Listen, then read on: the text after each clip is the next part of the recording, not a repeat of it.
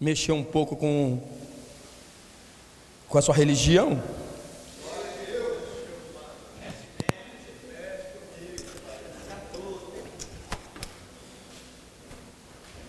E queremos muito, o desejo do meu coração é que você possa compreender e sair daqui verdadeiramente edificado pelo poder do Evangelho, pelo poder da palavra, para que possamos verdadeiramente dar frutos, né? A ideia do Evangelho é o que? É transformar nossa mente para que possamos também transformar vidas. A Bíblia diz que para isso se manifestou o Filho de Deus, para desfazer as obras do diabo. E uma das obras do diabo é a mentira. E uma das mentiras mais é, eficaz é a religiosidade. E nós vamos trabalhar um pouco sobre isso, entender. Pode abaixar aí, querido. Sobre essa ideia do Jesus fabricado, é algo que eu tenho que eu já tenho ruminado dentro de mim durante algum tempo e eu quero que você abra o seu coração, mais uma vez eu quero orar. Curva sua cabeça, deixa eu orar com você nessa noite. Pai, eu quero te agradecer pela oportunidade que temos de compartilhar a tua palavra. Quero te agradecer pela revelação dela em meu coração e que cada um de nós possamos sair daqui verdadeiramente edificados e transformados pelo poder da tua palavra. Muito obrigado, Deus, porque até aqui o Senhor tem nos sustentado e tem nos ajudado. Abra a nossa mente, abra o nosso entendimento, dilata o nosso coração, para que essa semente possa cair numa terra boa e dar frutos e frutos que permaneçam. Em nome do Senhor Jesus Cristo de Nazaré, eu te louvo, eu te agradeço pela vida de cada pessoa presente aqui nessa noite, para a glória do teu nome. Amém. Nós não vamos conseguir falar tudo por conta do, do horário, né? Mas eu quero ser breve, acho que uns 30 minutos dá para mim começar a introduzir aquilo que nós vamos falar durante essa série de mensagens sobre o Jesus fabricado. Qual é a ideia disso?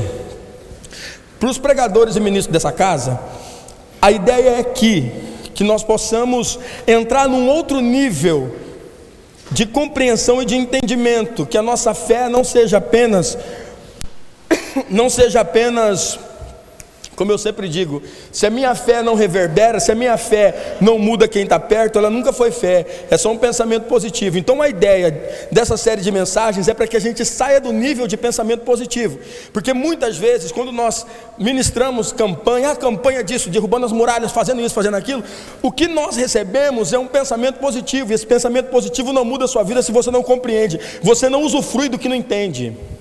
Você não toma posse, você não usufrui do que não compreende. Quando nós não compreendemos, nós corremos o grande risco de endemonizar, porque aquilo que eu não entendo, eu endemonizo. Isso não é de Deus, por quê? Porque eu não entendo. Não significa que porque você não entende, não é de Deus, só significa que você não entende. Só isso. Mas o porquê que eu penso isso, Pastor Marquinho? Porque muitas vezes a religião está entranhada dentro de mim. E a religião, ela me torna orgulhoso. E orgulhoso ao ponto de achar que eu sou melhor do que o outro, que talvez não professa a mesma fé que eu. O que nos faz melhor não é a religião que professamos, mas é a atitude que tomamos, a pessoa que somos. Isso é que transforma o nosso caráter, transforma o nosso ser. Se você jogar no Google sobre intolerância religiosa, você vai ver que. Obrigado, viu, irmão. Aguinha, né? A gente não tem suco, né? Pô, gostosa. Você vai ver que nós, como, como, como evangélicos, como crentes, como aqueles que dizem ser da fé de Cristo, somos as pessoas mais intolerantes que tem. Vai lá, pesquisa e morra de vergonha. Por quê? Porque temos dentro de nós algo chamado orgulho. Esse orgulho ele vem por conta da religião. E a religião nos atrapalha de viver relacionamento verdadeiro com Cristo. Quando entendemos isso, começamos a entrar num outro nível de maturidade cristã. Porque quem tem amor não precisa pregar religião. Fala comigo, quem tem amor, não precisa pregar religião. Entenda, se o seu amor não muda quem está perto de você, isso não vale de nada. Se a sua fé não muda quem está perto de você, não faz com que as pessoas queiram a sua presença, isso não vale de nada. Durante muitos anos, acredito que eu e você vivemos presos nisso. E muitas vezes achamos que éramos melhores que algumas pessoas porque estávamos presos no orgulho. Então precisamos quebrar isso para entender. A ideia dessa série de mensagens sobre o Jesus fabricado, na verdade, é um confronto na formação do nosso caráter como cristão. E o desejo do meu coração é que você saia daqui verdadeiramente em crise. Pensando, meu Deus, será que eu não conheço Jesus? Será que esse Jesus que me apresentaram não tem nada a ver com o Jesus da Bíblia? Será que esse Jesus que eu conheci durante anos nunca mudou nada dentro de mim? Então nós vamos entender isso. Eu quero que você saia daqui verdadeiramente em crise, porque essa é a mensagem que transforma. Vim aqui falar para você que vai dar tudo certo, é fácil, irmão. Deus vai abrir a porta, glória a Deus. Tem carro novo chegando, aleluia. Olha dinheiro na conta, revira na cadeira, fica louco. Né? Mas transformação de caráter vem quando somos confrontados. E quando somos confrontados pela verdade, porque Jesus se manifesta no ambiente da verdade. Ele não se manifesta na religião, ele se manifesta na verdade. Todas as pessoas que encontraram com Jesus, que foram transformadas por eles, eram pessoas como eu e você, falhas. Pessoas que não tinham nada de bom para oferecer. Então essas pessoas chegam diante do Cristo, diante de Jesus, e Jesus olha para essas pessoas e fala: Cara, eu não tenho nada de bom para te oferecer, nem, é, nem, eu nem sou digno que entres na minha casa. Jesus olha e fala: É isso que eu preciso, eu preciso de verdade, porque eu estou à procura de quem? Dos verdadeiros adoradores. João capítulo 4, ele vai falar isso. Nós estamos à procura do verdadeiro adorador. Nós adoramos o que conhecemos, vocês adoram o que não conhecem. Por quê? Porque estão presos em um dogma religioso. Então, quando estamos presos nisso, nós adoramos o que não conhecemos. Por isso, entendemos que foi fabricado dentro de nós uma ideia de evangelho que nos faz pensar ser melhor do que outros. Nós vamos entender um pouco sobre isso. Será que o que conhecemos hoje como Evangelho é o Jesus da Bíblia? Quais as diferenças né, entre esse, esse Jesus que muitas vezes nos foi apresentado? A gente vai entender. E quais as influências desse Cristo na nossa vida? Nós entraremos agora em uma série onde vamos desbravar juntos uma nova jornada de fé, conhecimento, desconstrução de alicerces moldados pela religião, para que possamos viver a sã doutrina. Porque é difícil desconstruir a religião? Pensa comigo. Por que é difícil desconstruir a religiosidade, a religião dentro das pessoas? O que, é que você acha? Os corajosos aí, me ajuda aí.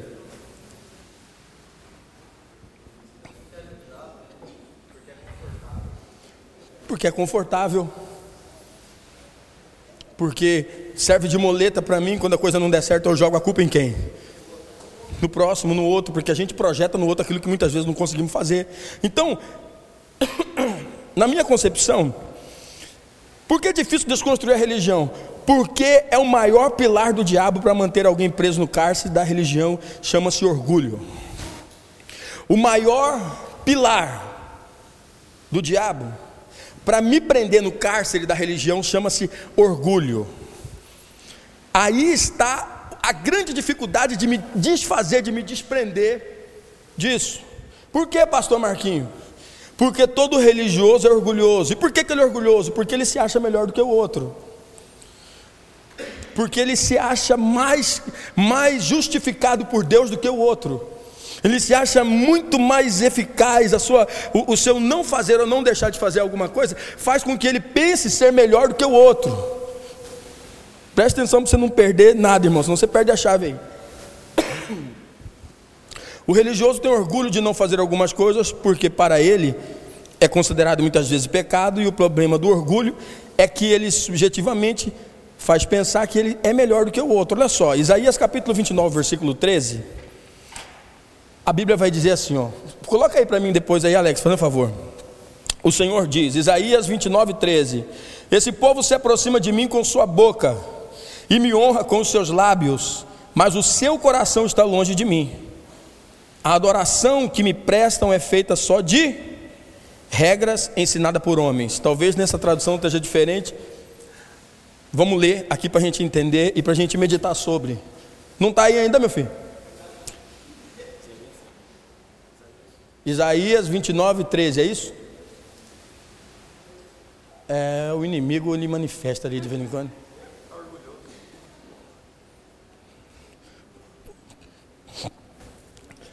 Esse povo se aproxima de mim com sua boca e me honra com os lábios, mas o seu coração está longe de mim.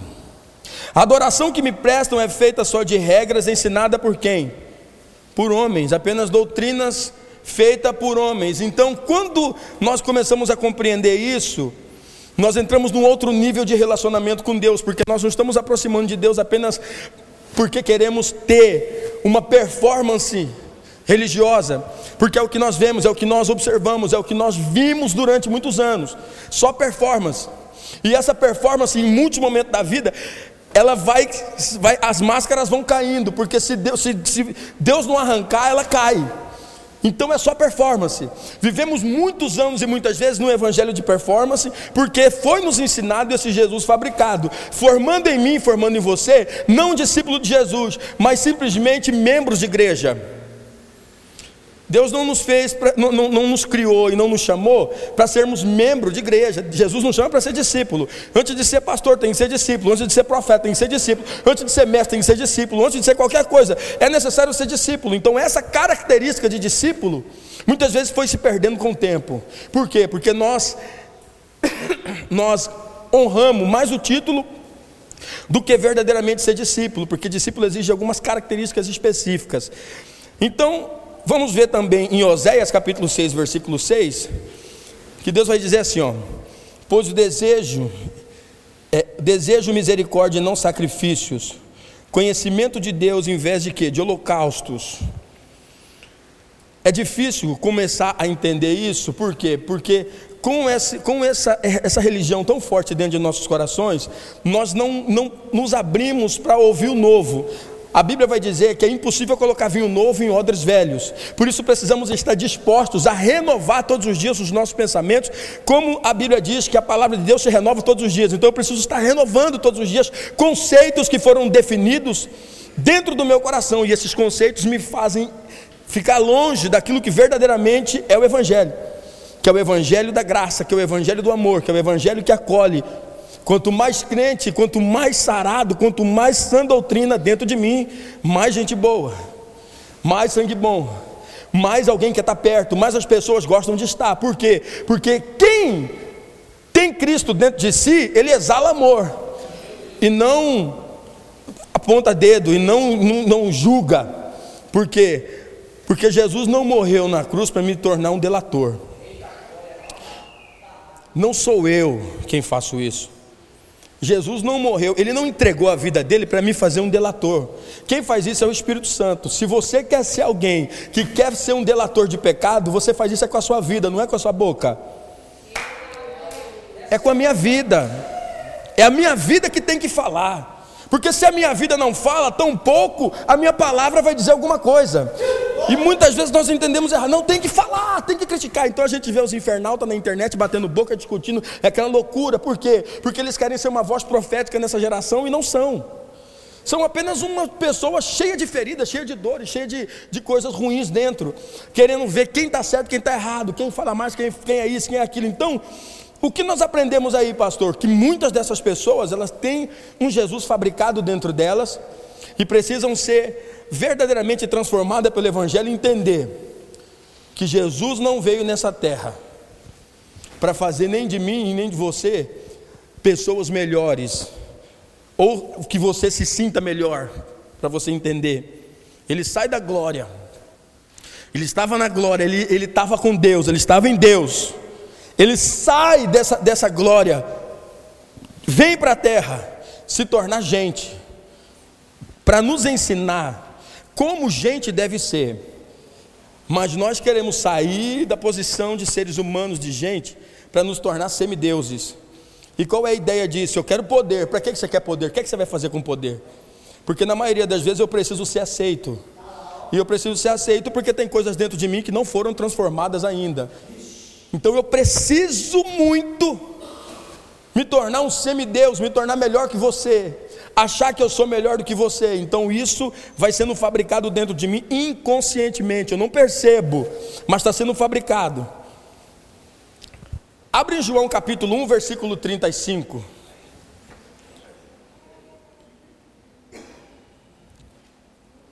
Está aí já? Ou, ou, ou manifestou de novo trem? Eu vou ler aqui.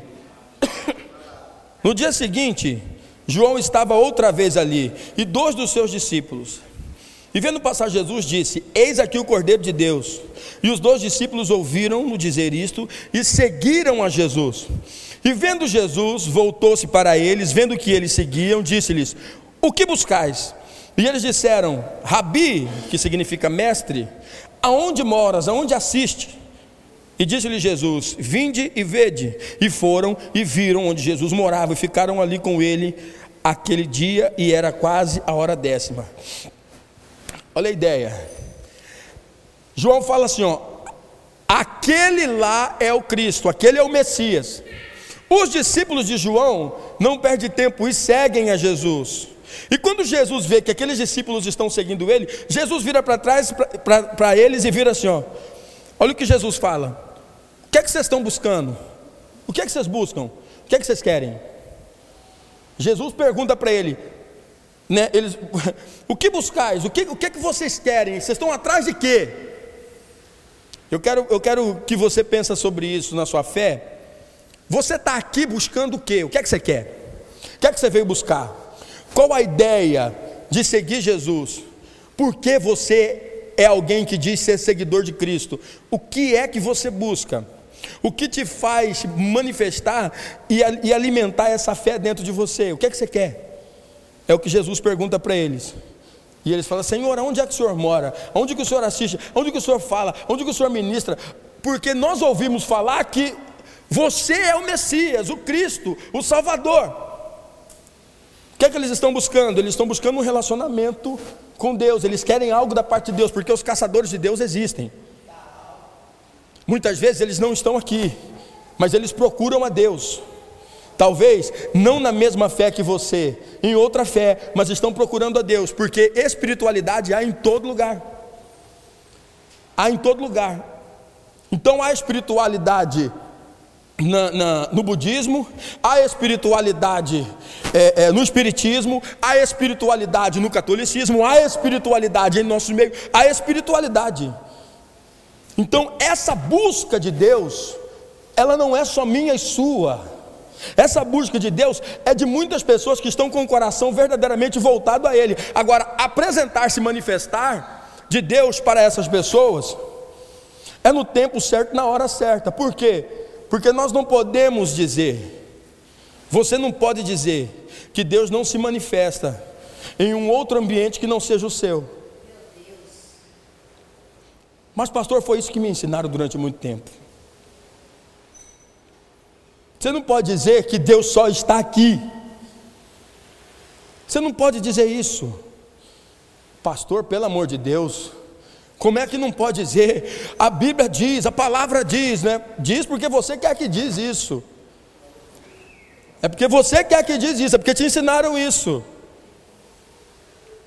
Mas Jesus se manifesta dentro dos corações. Por quê? Porque o reino, repita comigo, o reino de Deus se manifesta na minha mente e não no ambiente. Esse é o problema. Porque uma coisa ele está presente, outra coisa ele está manifesto. Uma coisa ele está presente, outra coisa está manifesto. Aqui tem muitas pessoas presentes, tem pessoas que nos visitam, estão presentes no ambiente. Mas talvez você não as conhece. Por quê? Porque elas ainda não se manifestaram, mas elas estão presentes. Elas estão aqui. Quando elas se manifestarem, você vai conhecê-las. Por quê? Porque elas se manifestaram. O que, que a Bíblia diz? Aonde estiverem duas ou três pessoas reunidas em meu nome ali, eu estarei presente. Mas há uma diferença entre ele estar presente e ele estar manifesto, porque quando ele está manifesto, a compreensão e o entendimento, ele vem de uma forma clara e transparente, porque a manifestação de Deus, a manifestação do Cristo, a manifestação do Espírito dele, me faz entender, me faz compreender, abre a minha mente, dilata o meu entendimento, porque é isso que liberta, e conhecereis a verdade e a verdade vos libertará. Mas eu preciso conhecer, eu não posso apenas ter acesso, porque muitas vezes eu tenho acesso à verdade, mas a minha mente não foi liberta, não foi transformada ainda. Não basta ter acesso, eu preciso ter conhecimento, e conhecimento exige prática. É pela prática que se adquire maturidade, é pela prática da palavra. Um evangelho praticado, não apenas de boca para fora. Quando eu pratico, eu começo a entrar num outro nível de entendimento, de relacionamento e começo a entender que muitas vezes coisas que eu aprendi durante anos estavam equivocadas. Agora eu preciso renovar minha mente. Mas por que, que é difícil, pastor? Porque há uma coisa chamada orgulho. E o orgulho não me permite, muitas vezes, sair desse cárcere onde eu fui preso durante muitos anos, quando se trata de religião. O orgulho não deixa. Por quê? Porque essa é a estratégia mais eficaz do diabo. Uma pessoa orgulhosa é uma pessoa que não aceita. Uma pessoa orgulhosa é uma pessoa que não quebra conceitos. Uma pessoa orgulhosa é uma pessoa que não se abre para receber o novo. Por que mataram Jesus? Porque eles eram orgulhosos. Acreditavam, a Bíblia diz em João, que muitos até criam, mas não o confessavam. Por quê, pastor? Porque não queriam perder o espaço deles na sinagoga. Não queria, por quê? Porque eles amavam mais a glória do homem do que a glória de Deus. Então eles não queriam, não queriam perder. Não, jamais eu vou falar um negócio, jamais eu vou confessar. Embora eu entenda, eu vejo os milagres que ele está fazendo, mas eu não consigo. Por quê? Porque foi enraigado dentro de mim essa religião. Às vezes, isso está tão forte dentro de nós que faz com que nós, com que eu e você trabalhemos. Quer ver uma coisa? Presta atenção. O que, não, o que, quantas vezes você já ouviu assim, ó, olha só, ou você já ouviu ou você já falou. Quantas vezes nós já ouvimos, por exemplo, ó, tem que fazer por merecer, é por isso que sua vida está desse jeito. Quantas vezes você já ouviu isso, irmão? Quantas vezes você já falou isso? Eu estou dizendo em relação ao Evangelho. Eu estou dizendo em relação ao Evangelho. Quantas vezes nós já falamos ou já ouvimos alguém falar assim, ó, ou você já se sentiu castigado por Deus quando não recebeu o que queria, porque não jejuou, porque talvez não orou bastante. Então você disse: Sabe por que, que não deu certo? Porque eu não orei o suficiente. Eu não jejuei o suficiente, eu não subi no monte o suficiente. Quem já sentiu-se assim em algum momento da sua vida, da sua caminhada? Quantas vezes você já ouviu, também já falou para alguém, sua vida está assim porque você não vai à igreja? Quantas vezes, sem perceber, nós trazemos para dentro do Evangelho um conceito nosso e não do reino, porque esse conceito não é do reino. Esse conceito de meritocracia, de fazer por merecer, não vem de Deus.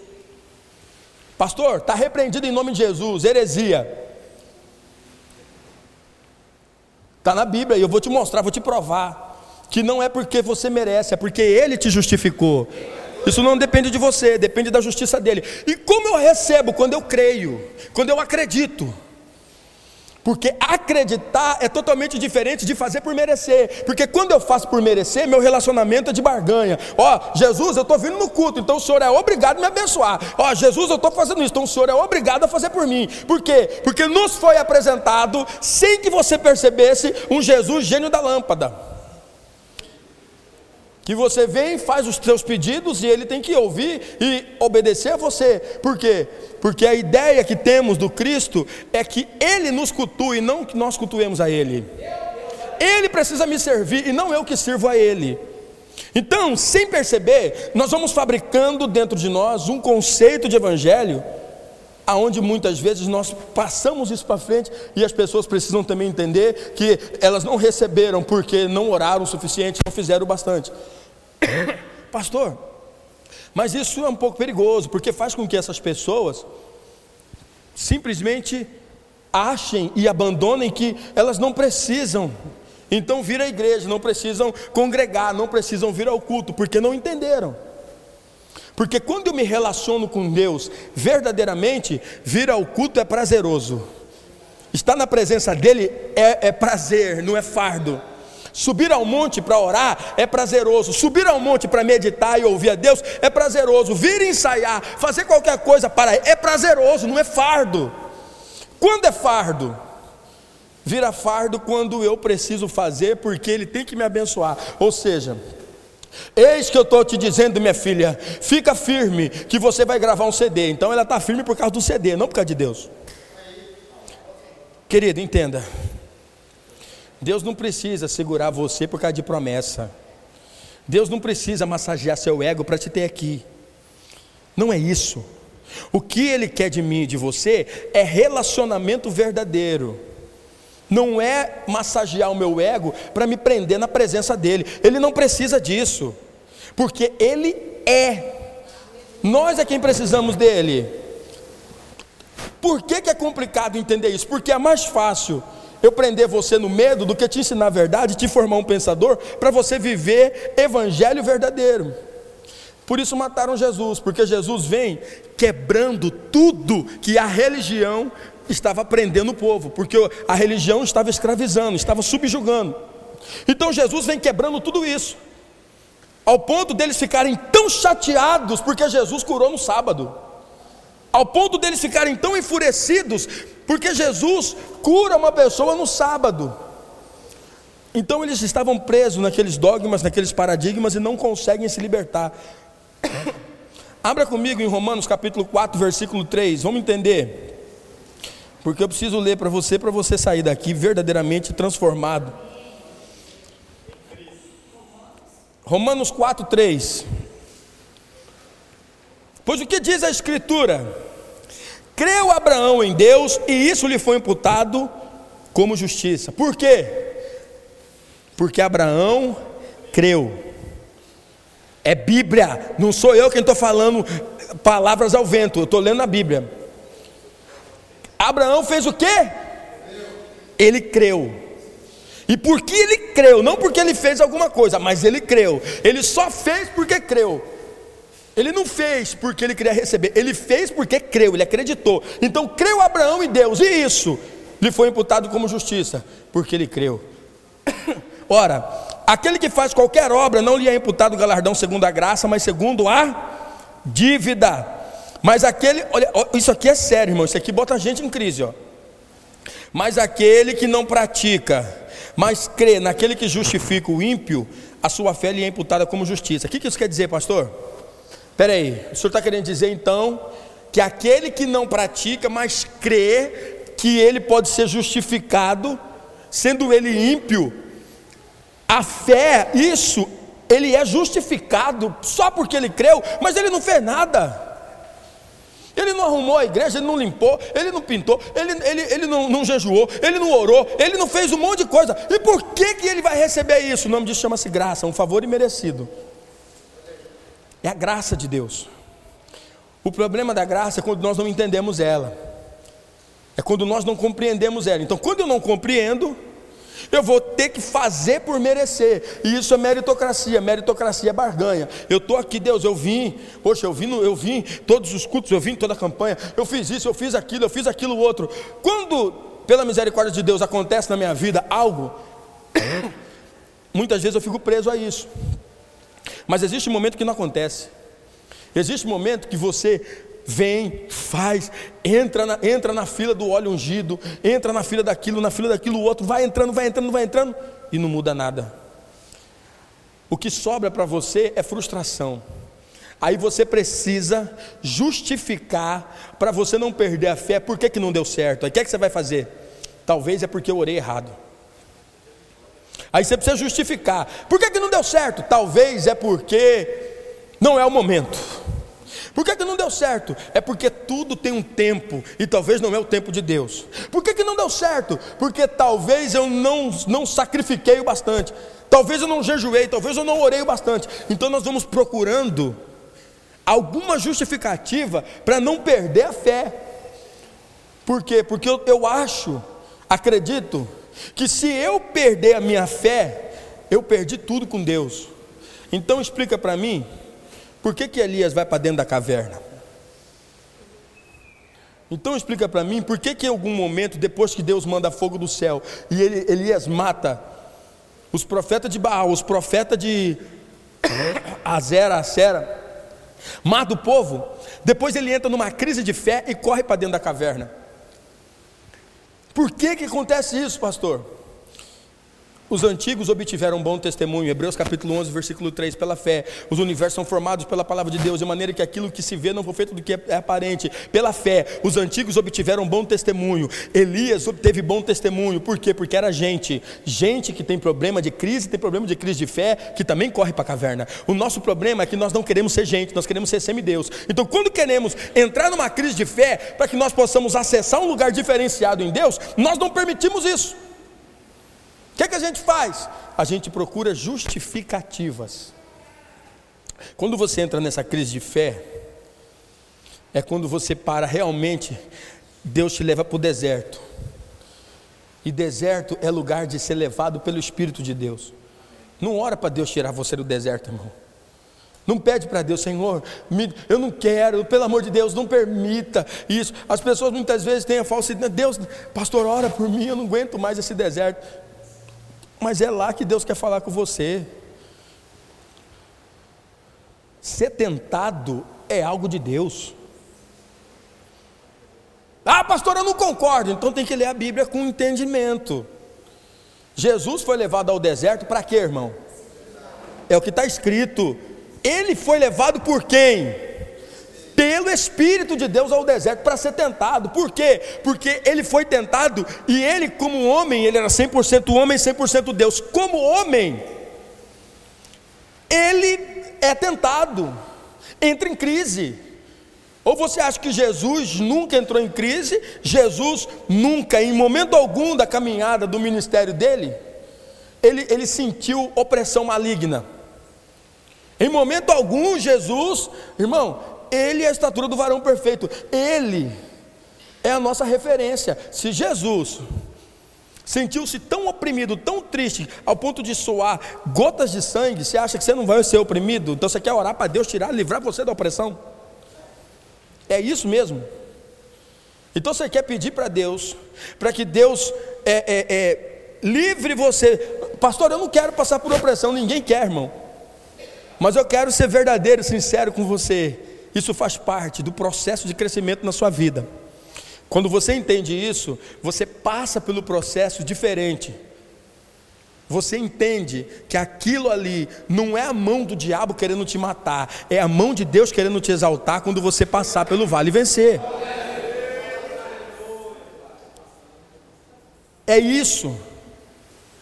É Deus querendo colocar você num outro nível. Então por isso que você precisa passar pelo deserto para que você entre na crise, seja confrontado com você mesmo, porque o problema não é o diabo, o problema é você.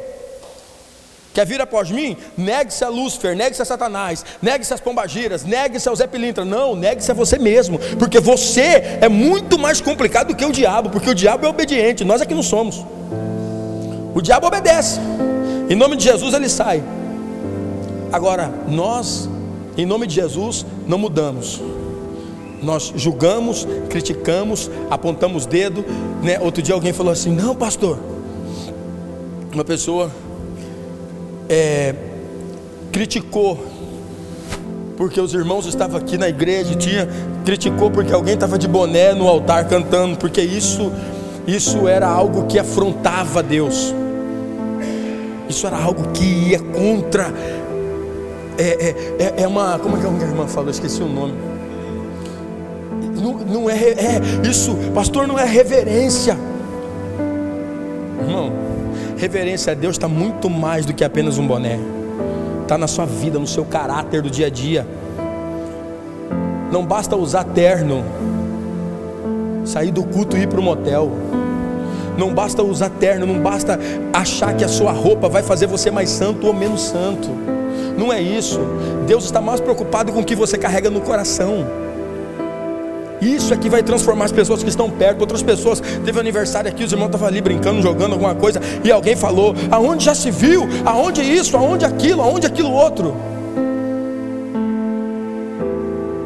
Como, pastor, não, isso não pode, irmão. Eu prefiro os irmãos aqui dentro brincando do que fazendo isso lá fora. Será que Jesus está mais preocupado em contaminar o ambiente com o jogo? Ou você contaminar a sua vida com suas atitudes. O que é mais preocupante? Porque foi fabricado dentro de nós que precisamos honrar isso aqui. Nós honramos isso aqui, mas muitas vezes não honramos a Deus com as nossas atitudes. Não adianta honrar prédio, isso aqui cai, irmão, isso aqui é estrutura.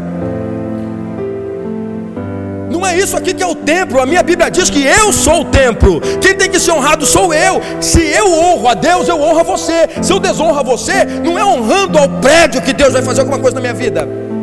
Então, essa fabricação desse Jesus no, no, nosso caráter, na nossa vida, faz com que a gente perca o rumo de relacionar-se com Deus verdadeiramente. Eu perco o rumo, eu, eu não consigo. Não, pastor. Aí um, alguém, um irmão falou para mim assim. E por incrível que pareça, geralmente quando somos tomados dessa justiça própria e criticamos algo, sem que a gente perceba, presta atenção, irmão, porque isso é Bíblia. A Bíblia não é um livro para ser lido, é um livro para ser meditado. É para ser meditado. Quando eu quero honrar o templo mais do que a minha vida com Deus, eu estou simplesmente entrando né, obedecendo, eu, eu nem, e muitas vezes nem princípios obedeço, mas eu estou simplesmente vivendo o que?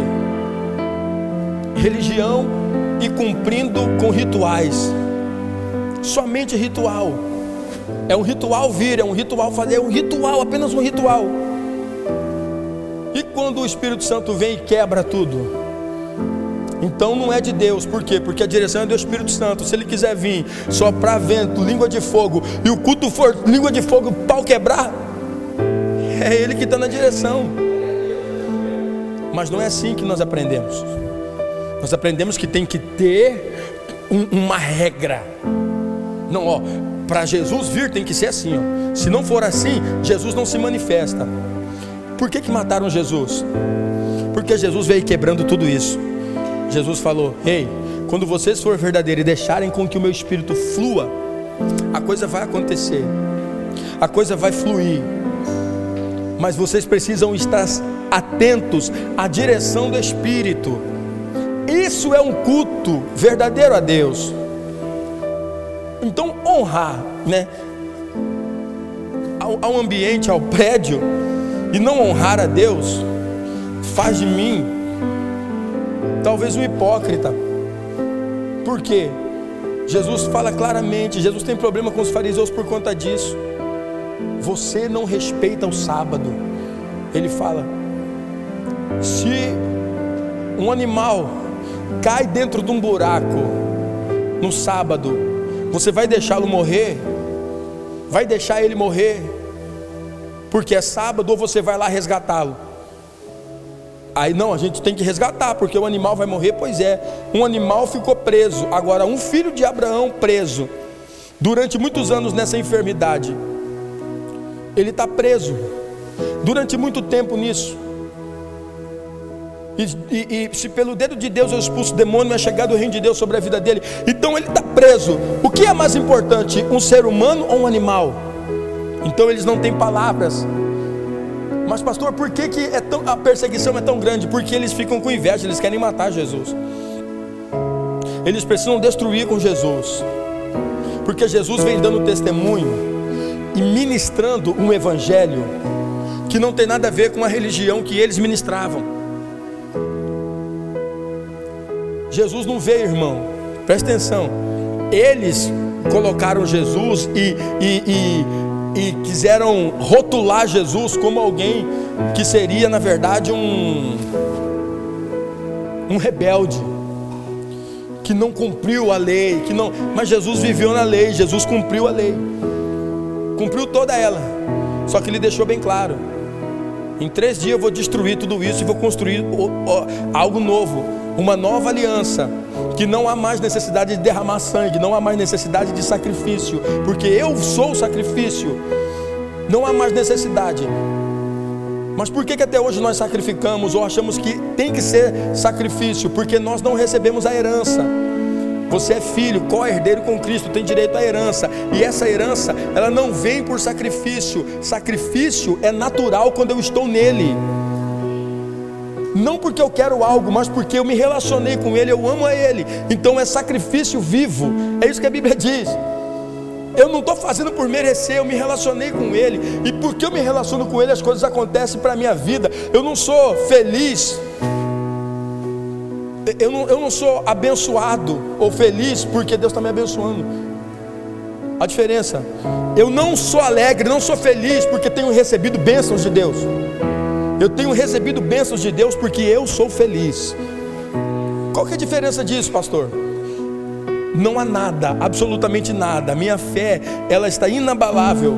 Por quê? Porque eu entendo que toda crise, toda dificuldade, toda luta, toda frustração que sobrevém sobre a minha vida, na verdade é uma oportunidade para que eu possa alcançar lugares altos em Deus. Quando eu entendo isso, a minha felicidade não está baseada em conforto compreendo isso, a minha felicidade, a minha paz em Deus não está baseada em coisas, em bênçãos. Quando eu entendo isso, a minha felicidade está baseada em me relacionar com Ele. Porque quando a minha felicidade ou o meu ministério está baseado em conforto, eu nunca servi a Deus, eu só servi a mim mesmo. Irmão, por que você não veio cantar? Briguei com a esposa, pastor. Por que você não veio no ensaio? Não, porque eu não me senti bem. É, eu queria saber aonde que está na sua Bíblia dizendo que você só tem que vir quando você estiver bem. Qual Jesus falou isso? Que você só vai servir a Deus quando tudo estiver bom. Qual Jesus disse isso? Quem falou isso? Aonde está na Bíblia isso? Porque na minha está escrito assim: nesse mundo tereis aflições. Na minha Bíblia mostra uma mulher que serviu ao profeta mesmo passando fome. Ela não brigou na igreja, ela não desentendeu com o irmão. Não, o problema dela era muito além. Ela estava passando fome, ela estava juntando graveto para matar a fome dela e do filho dela. O profeta vem e fala: Pega uma água para mim. E quando ela vai buscar água, ele fala assim: Faz também um bolo e traz para mim o primeiro pedaço de bolo. O que é que ele estava fazendo? Ensinando aquela mulher princípios. Se você obedecer os princípios, ele está falando para ela: certamente não vai te faltar nada. E no momento da crise, no momento da fome, no momento da seca, onde todo mundo estiver passando dificuldade, o Senhor, o Deus de Israel, o Deus de Abraão, Isaac, Jacó, o Deus de Elias, Ele vai suprir suas necessidades, Ele vai te sustentar. Era isso que Ele estava ensinando. E aquela mulher vai, e ela serve a pessoas serve a Elias, mesmo passando por crise. Qual é o nível de pessoas que vence, pastor? Não é aquelas que param por conta do, do, do, da circunstância, mas aquelas que servem, mesmo passando por luta. Um dia alguém me perguntou e falou assim: é, pastor, o negócio é o seguinte. Porque qual que é a característica aí da pessoa? O cara que é, é líder, e aí olha o líder fazendo isso, o líder não sei o quê. E eu parei, pensei, pensei, e Deus falou muito forte no meu coração falei, pelo menos ele passando por tudo isso, tem coragem de assumir a liderança. Agora você que é tão bom, tão maravilhoso, não consegue assumir, não consegue cuidar de gente. O que te faz pensar ser melhor do que ele? Sabe qual é o problema? É que essa fábrica muitas vezes faz nós olharmos para pessoas como peça de reposição. Você não olha para a pessoa como gente, como uma alma. Não está bem, tira e coloca outro. Não está bem, saca esse e coloca outro. Não, não está bem, vamos tratar, vamos curar. Vamos lidar com, como alma, como gente, como ser humano. Nós não somos uma engrenagem. Aonde você não está bem, tira você e põe outro. Muitas pessoas são feridas por conta disso. Ah, não deu certo, tira, põe outro. Não, irmão, cada um tem um chamado. Se não deu certo, talvez é porque não é isso. E a gente tem que ter discernimento, porque cada um foi chamado para uma coisa. Uns para profetas, outros para mestres, outros para apóstolos. Cada um tem um chamado. Não significa que você é excluído porque não deu certo aqui. Só significa que é necessário ressignificar alguns conceitos dentro de você, dentro do seu coração. É necessário ressignificar, porque senão nós matamos pessoas. E eu posso ser sincero com você: quantas vezes eu vi isso acontecer? Quantas vezes eu vi pessoas matando muitas outras pessoas, por quê? Porque na concepção era crente velho, e crente velho só dá problema. Não é porque é crente velho, irmão, é porque provavelmente a bagagem que ele carrega é muito maior do que aquele que chega novo. Então as frustrações, as lutas, as dores, as, as, as, vivências, os problemas são muito maiores, então a necessidade de tratar é muito maior. Mas por que, que muitos deles não se permitem ser tratados, pastor? Porque tem uma coisa dentro deles chamada Jesus fabricado e o orgulho está ali dentro. Então eu não posso permitir, aonde eu, muitos anos de evangelho, vou, vou me ceder a isso. Quantas vezes você vai ver na palavra muitos, mas muitos mestres da lei, escribas, muitos fariseus, dizendo: vocês também foram contaminados por ele, porque Jesus vinha e pregava um evangelho totalmente diferente. Muitas vezes nós não entendemos e nós julgamos aquilo que não compreendemos, e quando julgamos o que não entendemos, nós perdemos o direito de receber o fruto daquele que semeia. Se eu rejeito a semente do semeador, eu, perco o direito de receber o fruto daquilo essa fábrica, esse Jesus que foi fabricado, ele tem um porquê. Precisa ter, e isso não é de hoje, isso não é maldade de hoje, isso é estratégia do diabo, isso é estratégia de Satanás. Irmão, ele não quer agir lá fora, lá fora já é dele. Ele não quer matar você, porque se ele matar você, não vai fazer diferença nenhuma. Qual que é a estratégia dele? É tornar você paralítico, porque um paralítico espiritual dá muito mais trabalho do que um morto. O morto matou em terra. O paralítico dá trabalho, tem que carregar para um lado, tem que carregar para o outro, tem que arrastar para cá, tem que arrastar para lá, tem que, tem, tem que perder tempo, tem que gastar, tem que. Tem um monte de coisa. Ficou paralisado. Por quê? Porque se permitiu a paralisia. É o que a gente chama de miséria opcional. Permitiu. Eu estou impermeável. Pastor, para mim não serve, eu, eu, eu, não, eu não aceito. Isso vai fazendo com que você perca a revelação, porque a revelação é progressiva. Talvez o que você aprendeu há 30 anos atrás não significa que está errado. Não está errado, só que progrediu. Eu não aceito. Tudo bem, você tem o direito de não aceitar. Você tem todo o direito de não aceitar. Mas se permita conhecer o novo. Por não aceitar, muitos naquele tempo não conseguem olhar para Jesus e não consegue ver que ele era o Cristo. Até hoje os judeus não aceitam. Tem muitos judeus que não aceitam Jesus. Por quê, pastor? Porque não conseguiram entender. Não conseguiram olhar. E por quê? Porque ficaram presos no tradicionalismo deles. Não, porque na tradição, na lei, na Torá, no Pentateuco, que são os quatro livros da lei, a lei de Moisés, está escrito isso. Jesus não deixou de cumprir a lei ponto, todas as profecias elas foram se cumprindo todas. Mas por que que eles não aceitam? Porque eles já carregavam dentro deles há muito tempo essa religião, o judaísmo.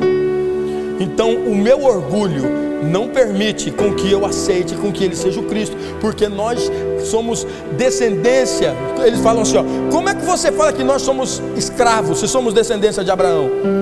Jesus não estava falando de escravidão física, ele está falando de uma escravidão espiritual. Vocês não conseguem me aceitar, porque se vocês verdadeiramente fossem de Deus, vocês saberiam quem eu sou. Aquele que é de Deus, irmão, não tem dúvida. Então, pastor, peraí, eu estou em dúvida, quer dizer que eu não sou de Deus? Não, só quer dizer que muitas vezes você está preso dentro de um sistema religioso que não te permite enxergar além disso.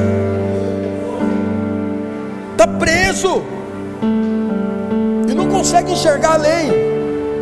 Isso vai fazer com que você sofra e sofra muito, porque você vai ir, vai fazer porque eu sou forçado a fazer, e eu sou forçado a fazer porque eu tenho medo. Quantas e quantas pessoas eu já vi, irmão, sofrendo dentro da igreja, sofrendo. Por que, que você vai, irmão? Porque eu não quero ir para o inferno. Se você vem para a igreja só porque você não quer ir para o inferno, quero te dizer que você já está nele. Não é, irmão. Você já está vivendo um inferno pessoal. Se você vem por medo de alguma coisa, você já é escravo. É o que Jesus está falando. Vocês são filhos de Abraão, mas são escravos. Por quê? Porque vocês fazem algo.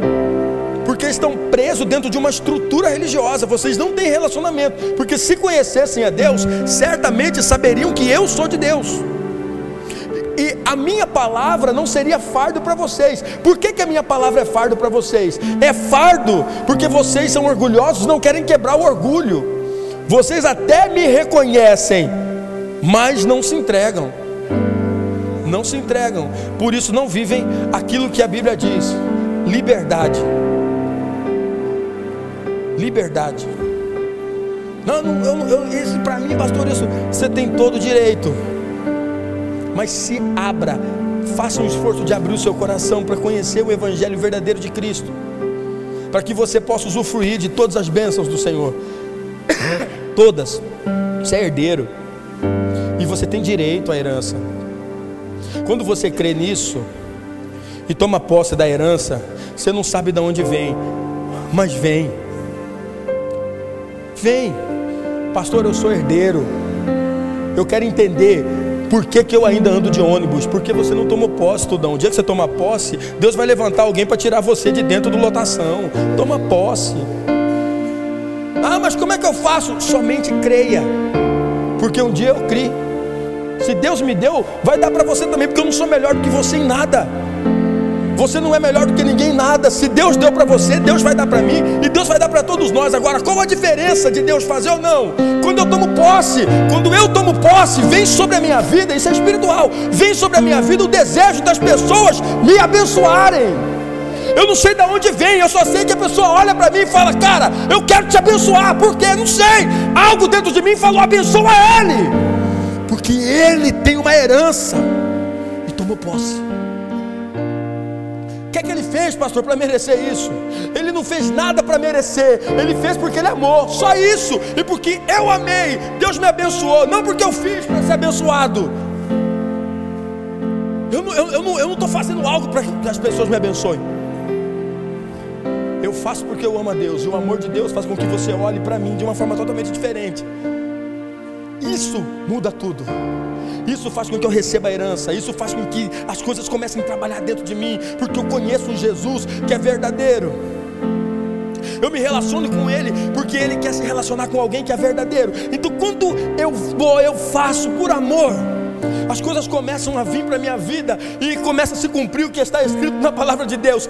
As bênçãos do Senhor correm atrás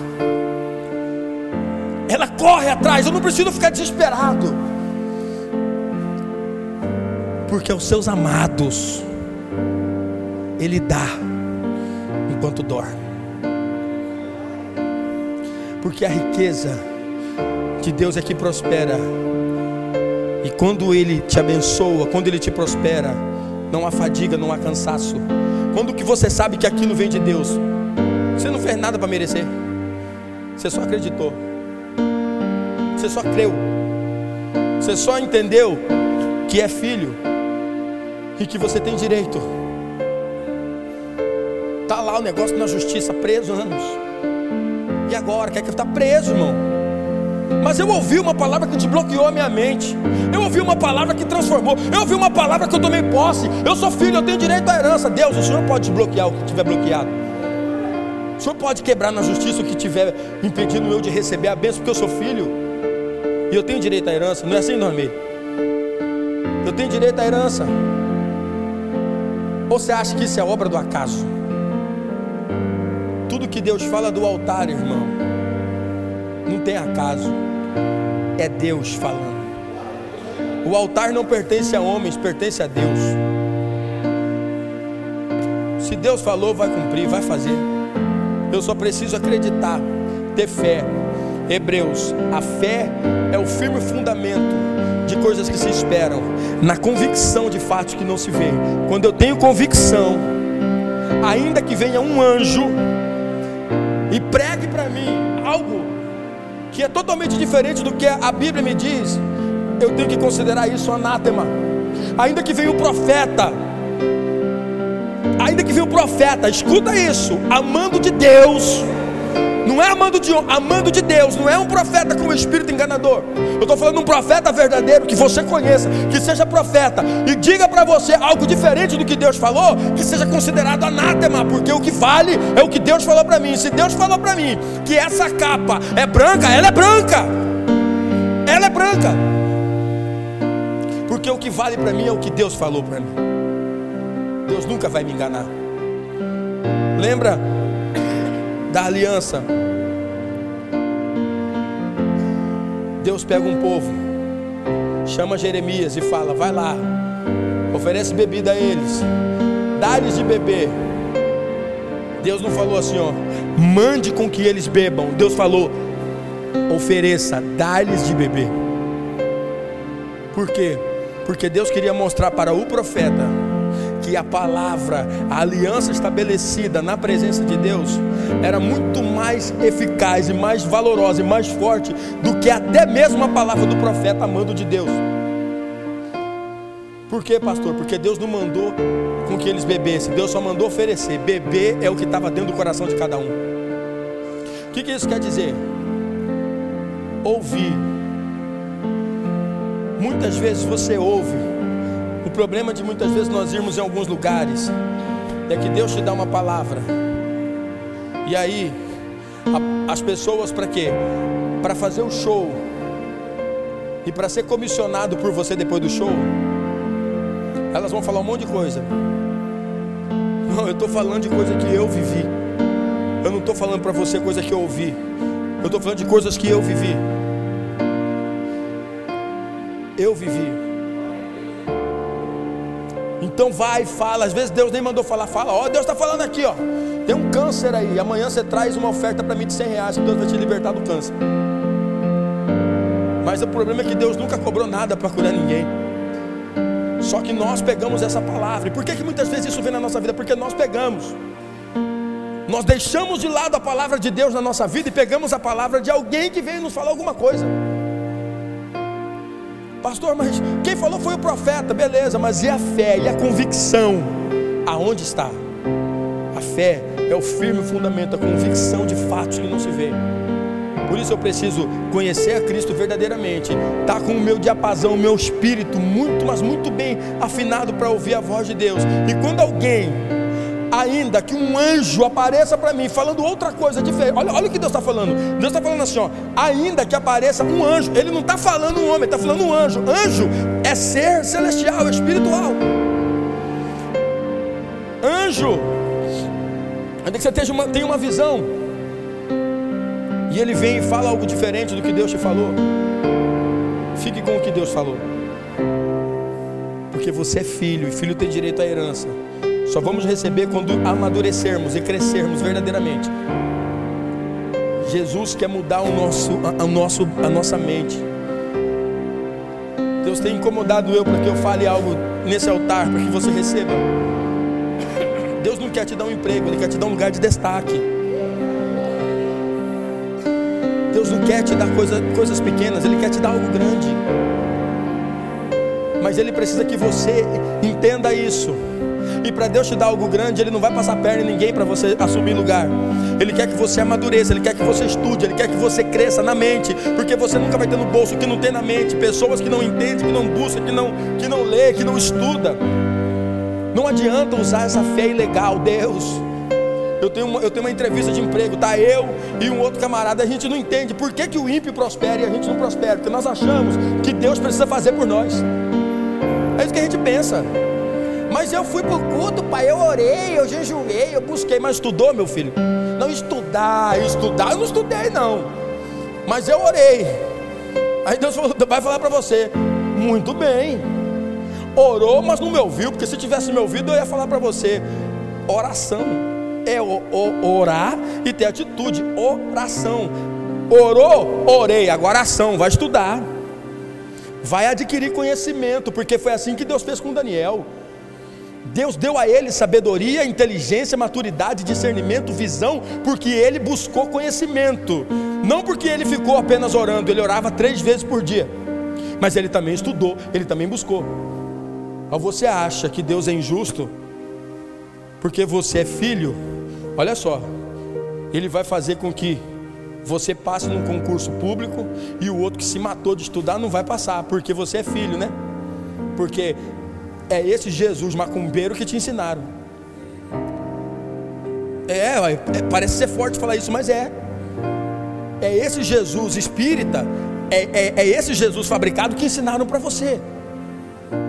Então você precisa buscar mais, sabe por quê? Porque quanto mais eu ensino você isso, eu te prendo aqui dentro, não porque você ama Jesus, mas porque você precisa fazer campanha para passar no concurso público. Você não precisa estudar. Só vim fazer a campanha. E a campanha vai abrir a porta para você. E quando a campanha não abrir a porta, pastor? Aí eu preciso falar para você que talvez não é o momento, não é o tempo de Deus. É porque isso não ia ser bênção, é porque isso ia tirar você da presença. É porque isso, é porque isso, é porque isso. Irmão, sair da presença é porque você nunca teve. Você não sai da presença porque tem dinheiro. Você sai da presença porque você nunca teve. Porque o dinheiro não muda seu sonho, só potencializa ele. O irmão tem a pizzaria. Ah, pastor, eu quero abrir uma rede de pizzaria. Meu filho, se você tiver hoje 100 mil euros, o que é que você faz? Eu pego, pastor, boto no banco e vou embora do Brasil. então você nunca teve sonho de abrir uma rede de pizzaria. Porque se você tivesse um sonho, o dinheiro só potencializava aquilo que você tem dentro do coração. Quem está em Cristo, dinheiro não vai mudar, vai só potencializar o que ele quer. Pastor, eu estou em Deus. Então Deus vai te abençoar financeiramente para quê? Para potencializar aquilo que eu sou nele. Eu vou investir em mim, eu vou estudar, eu vou buscar, eu vou fazer com que o meu ministério cresça. Porque o dinheiro que o Senhor me deu vai fazer com que eu chegue em lugares aonde sem dinheiro eu não conseguiria chegar. São essas pessoas em Deus que prosperam. Não adianta Deus te dar, irmão. Você está vivendo um momento com Deus sem grana, está firme. É Deus abrir a porta. Cadê você, querido? Cadê você, querida? Cadê? Tem gente que sai da presença por causa de uma moto, irmão. Eu já vi uma moto de bicicleta era firme. Foi ganhar a moto, acabou. Uma moto, o diabo não foi, o, o diabo nem investiu pesado, irmão. Deu uma, uma Honda Bis. É isso mesmo. É esse evangelho maltrapilho que muitas vezes nós vivemos. Você entende? Por que, que muitas vezes Jesus precisa vir quebrando coisas dentro de nós, desfazendo, rebentando com tudo, botando a gente em crise, para que a gente conheça Ele de uma forma verdadeira e plena. Porque a gente vê muito, isso é só o início, irmão. Tem quantas pessoas estão vivendo desigrejadas achando que isso é o chamado de Deus para a vida delas. Essa é a mais nova face da religiosidade. Por quê? Porque eu me sinto orgulhoso em falar que eu não congrego em lugar nenhum. Que eu não tenho, não. Eu, eu sou tão bom que eu não preciso estar no meio desses fofoqueiros.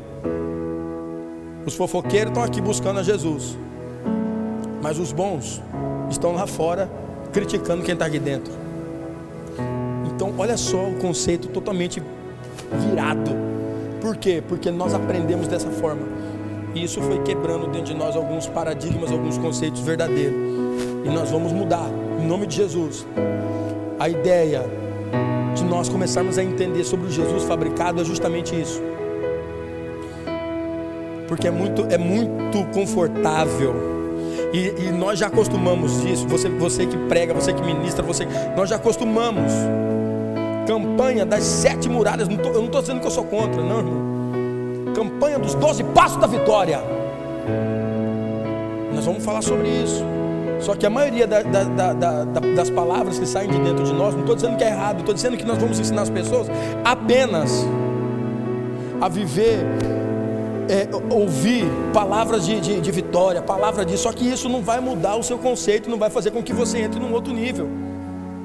Quando eu entender que Jesus quer de mim um relacionamento verdadeiro, os doze passos da vitória vai ser tranquilo. A muralha de Jericó vai cair com um grito. Por que, pastor? Porque eu conheci ele de verdade. Por que, que Josué derruba as muralhas junto com o povo? Porque ele conheceu, não é porque ele foi só rodeou a terra. Você pode rodear, irmão. Se não tiver fé, nada vai acontecer. Fé é convicção. E convicção no que é verdadeiro, não naquilo que eu estou fazendo. Fé é convicção, convicção no que é verdadeiro. Amém ou amém? Um dia eu fui orar com alguém, a pessoa falou assim: Ah, pastor, mas não tem óleo ungido. Falei, não tem problema, irmão. Eu tenho óleo aqui guardado. Cadê? Falei, fecha o olho. Ela fechou o olho, estava quente a casa, eu peguei, passei o suor, ungi. Recebeu. E ainda falou: Nossa, é, nardo, pastor. falei: Não, é suor mesmo. Por quê? Porque a convicção e a fé estavam presas no óleo. Pastor, mas Deus usa, irmão, Deus usa, não tô, eu não estou descartando nada, não é isso. Eu só não posso é, é, acreditar, dar crédito na minha fé, que é por conta disso que eu fui curado. Eu preciso entender que quem me cura é Jesus. Jesus pode me curar de todas as formas, com uma palavra. Eu quero, fique curado. Pode cuspir na sua cabeça e você vai enxergar. É do jeito que Ele quer fazer. É da maneira que Ele quer fazer. Para quê? Para que haja entendimento para que eu entenda que ele usa elementos físicos como atos proféticos, mas ele usa a palavra, porque só o elemento físico não cura, tem que ter palavra, e palavra tem que ter convicção, e convicção fala de fé, e fé fala de entendimento, entendimento fala de prosseguir em conhecer, e conhecer fala de quebrar conceitos, quebrar conceitos fala de mudar dentro de mim paradigmas que eu aprendo durante muitos anos. Isso não é da noite para o dia, não é em um dia que nós vamos entender isso. É uma série de estudos é por isso que nós estamos preparando. É por isso que nós estamos preparando, estamos lendo, estamos buscando. Irmão, eu estou eu, eu, eu, tão embaraçado que eu não sei mais nem para onde que eu vou. Por quê? Porque o desejo do meu coração é que você entenda, é que nós possamos formar pessoas saradas, transformadas, curadas de verdade. Domingo nós vamos ter a nossa inscrição da, do, dos nossos níveis. O desejo do meu coração é que você chegue em algum lugar e quando você abrir sua boca, as pessoas vão falar: Cara, isso aí é diferenciado. Da onde que vem esse povo? Esse, esse povo é lá da Getsemane, irmão. Esse povo aí é louco. Eles falam uns trem que a gente fica sem entender nada. Porque nós vamos aprendendo junto, vamos permitindo com que seja destravado em nós. Juntos nós vamos chegar. Amém ou amém? Coloque-se de pé, deixa eu orar com você.